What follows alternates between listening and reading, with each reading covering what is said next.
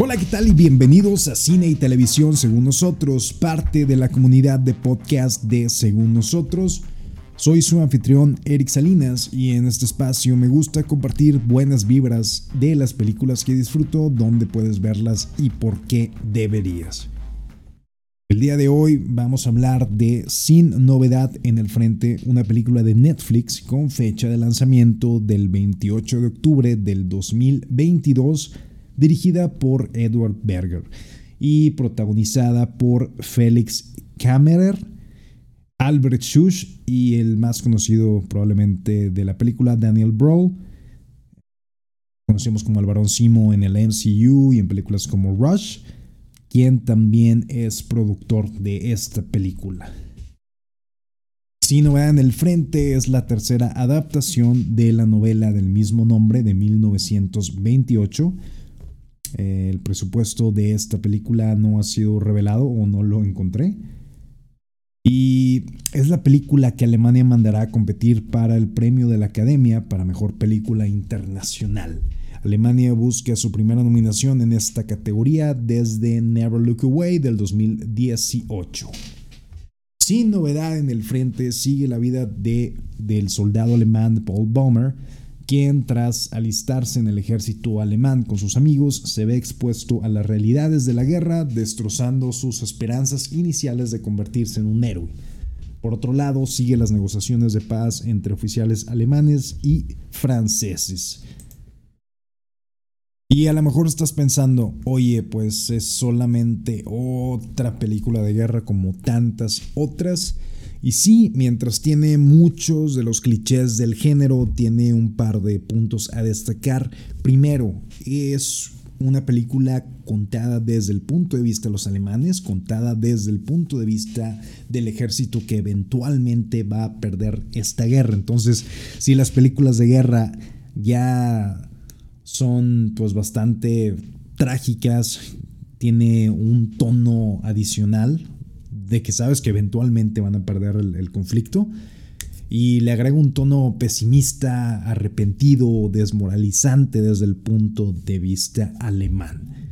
La película se ve que tiene muy buen presupuesto, realmente no escatiman en las escenas de batalla. Eh, desde el punto de vista, yo creo que la gente que nos gustan las películas de guerra, tanto la parte humana de las personas, los individuos que están atrapados dentro de este conflicto que es mucho más grande que ellos.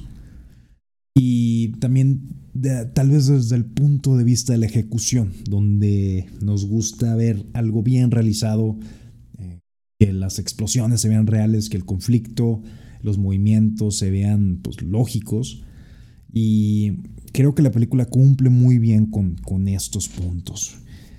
Eh, algo a destacar de esta película, normalmente nos centramos en un grupo de personas. Esta película se, centra principalmente en el protagonista, en Paul.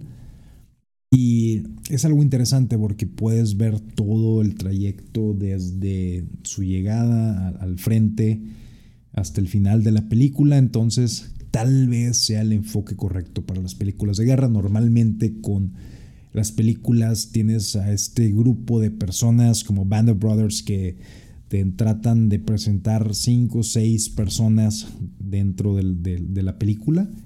Y creo que la manera correcta de reflejar la, tratar de entender lo que siente un individuo es a lo mejor concentrarnos en uno solo. Entonces siento que esa parte también está, está muy, muy bien lograda. Es una representación muy cruda de la realidad de la guerra. Usan el aspecto, la cara del protagonista para señalar el, peso de la guerra, todo lo que le está afectando y de nuevo, muy muy bien hecho esta parte. Recomiendo ver la película en su idioma original. Eh, mucho del, problema de, la segunda pantalla de Netflix que pues nuestro, tal vez nuestra capacidad de atención ya no es lo que era antes, entonces a mitad de alguna película larga como esta, que es una película de dos horas y media, es, pues en algún momento sacas el, celular, si te llega un mensajito, es, es, fácil distraerse desde tu sofá cuando la película es una película larga. Yo he encontrado que al estar leyendo subtítulos te ganchas un poquito más Entonces recomiendo ver la película en su idioma original. Aparte no hay como escuchar alemanes gritando cosas de guerra en una película de guerra.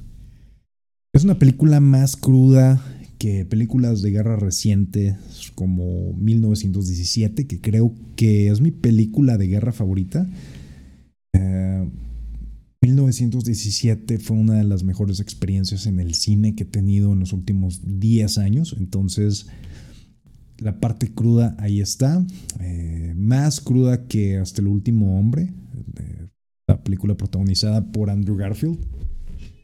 Y pues, realmente e, esta parte de, desesperación y de la tragedia humana que es lo que está sucediendo en la pantalla, sí está, está muy bien transmitida. Sí es una película llena de clichés de guerra, sabes lo que va a pasar en cada momento, pero aún así es, es muy efectiva como todas las películas de guerra bien logradas, te va a dejar triste, te va a dejar pensativo y te va a dejar algo aguitado.